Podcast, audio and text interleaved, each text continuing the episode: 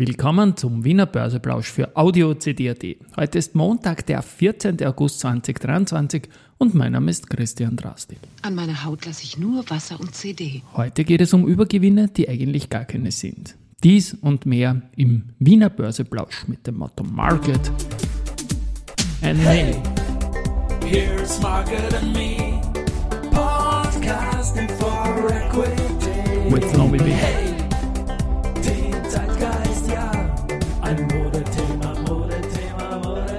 Ja, die Börse als Modethema und die August-Folgen des Wiener Börseplausch sind präsentiert von Wiener Berger und Pira Mobility mit 70 Jahren KTM. 3152,3 ATX-Punkte jetzt um 12.37 Uhr, das ist ein Plus von 0,16% gegenüber Freitag.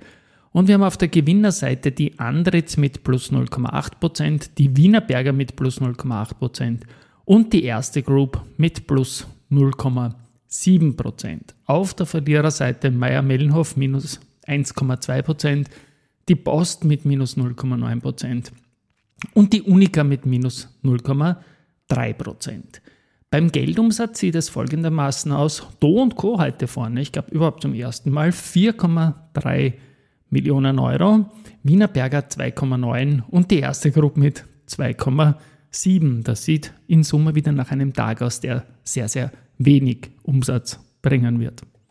It's time for the main event. Main Event im negativen Sinne ist dieses blöde Übergewinnwort, diesmal im Zusammenhang mit den Banken und ich darf dann ausführlich Peter Brezinczek, den ehemaligen Chef von Raiffeisen Research, zitieren. Der hat was gepostet und ich darf das mit seiner Genehmigung bringen, aber ich möchte davor noch einiges sagen. Es ist so, dass die österreichischen Banken im Grunde im Inland nie Geld verdient haben. Das hat man ihnen immer wieder vorgeworfen, zum Beispiel wenn sie Filialen schließen, das geht sie halt einfach nicht aus. Die Gewinne der österreichischen Banken sind im osteuropäischen Bereich gemacht, auch mit allen Risiken, aber im Inland verdienen die Banken kein Geld.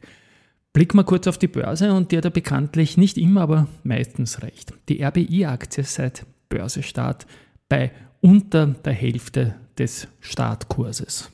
Und das Ganze ist immerhin 2005 gewesen schon. Wenn man jetzt schaut, die erste seit 2005, seit dem RBI-Start an der Börse, so hat die auch verloren. Und die BAWAG-Aktie ist seit ihrem IPO ebenfalls im Minus. Insgesamt hat der Bankensektor auch versus ATX eine deutliche Unterperformance hingelegt. Also man kann da nicht davon sprechen, dass da irgendwer allzu viele Gewinne macht. Und Peter Brezinschek kritisiert auch, dass auch unter Anführungszeichen Qualitätsmedien, ich bin da immer vorsichtig, von Übergewinnen, das schreibt er auch unter Anführungszeichen, der österreichischen Banken sprechen. Und er meint, dass der Ausdruck Übergewinne immer unpassend ist, weil Gewinne und Verluste je nach Rahmenbedingungen hohen Schwankungen unterliegen können. Er hat sich das dann in der Zeitreihe angeschaut. Von 2010 bis 2014 lag die Gesamtrentabilität, äh, also quasi der Periodenüberschuss zur Bilanzsumme österreichischer Banken zwischen minus 0,04 und 0,3 Prozent.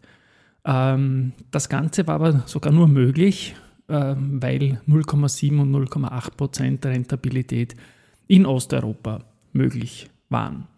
Von 2015 bis 2021 war die Gesamtrentabilität zwischen 0,4 und 0,8 Prozent, aber ebenfalls nur weil Osteuropa 1,15 Prozent hatte. Und von den jetzt diskutierten Übergewinnen, wenn man endlich mal Geld gewinnt, dann will quasi sofort irgendjemand zukrallen und das Geld umverteilen, geht es um 10,2 Milliarden Euro. Das ist 0,9 Prozent. Und davon kommen auch mehr als die Hälfte, nämlich 5,2 Milliarden aus Osteuropa, also 51 Prozent. Und darin enthalten sind auch die Gewinne aus Russland, auf die man aber nicht zugreifen darf. Also in Summe eine total schwierige Situation. Und ähm, das Ganze ist natürlich immer gewesen ein äh, Ergebnis der ultra-expansiven Geldpolitik der EZB, sagt der Peter dann im Fazit. Und ja, jetzt soll ja auch die Mindestreserve nicht einmal mehr verzinst werden. Wie gesagt, die Banken, die sind mit unter 1% eigentlich auf einem Niveau wie der, wie der Einzelhandel und das Ganze geht sich in Summe für die Banken eigentlich selten aus. Jetzt geht es sich einmal aus und man spricht von Übergewinnen. Ähm, ich möchte daran erinnern, was mit dem Verbund passiert ist im Vorjahr. Da war es der Kanzler Nehammer himself, der mit dem Ding begonnen hat. Und da ist es jetzt so, dass der Verbund, der im Vorjahr 28,9 Millionen Euro täglichen Aktienumsatz hatte, jetzt noch 18,8 Millionen hat. Ein Jahr später ein Minus von 35 Prozent, also mehr als ein Drittel. International sind die Stromaktien gar nicht so schlecht. E die EVN in Österreich, um das vergleichbar zu lassen, vom Volumen her sind 11 Prozent. Auf den Verbund hat man sich ganz besonders eingeschossen, obwohl er der mit der Wasserkraft eigentlich Österreichs Stolz sein sollte. Und auch bei den Immobilien geht sie zum Beispiel Vermietung oder Eigentum als Vermieter überhaupt nicht mehr aus. Und das rechnet zum Beispiel der Professor Thomas Mayer vom Flossbach von Storch, Storch uh, Research Institute vor. Und dies tut er im Podcast der Julia Kistner. Da vergleicht er mit der DDR und das ist eine spannende Geschichte auch. Aber auch in der, in der DDR. Mhm. Ähm, in der Ostzone. Also, was da passierte war, dass aufgrund der ähm, Mietregulierung ähm, so weit kam, ne, dass sie nicht mal mehr simple Reparaturen durchführen mhm. konnten. Ne? Also in der Hochzeit der Hyperinflation, da kostete dann, was weiß ich, die Erneuerung einer eingeschlagenen Glasscheibe ein paar, ein paar Millionen Mark oder Schilling.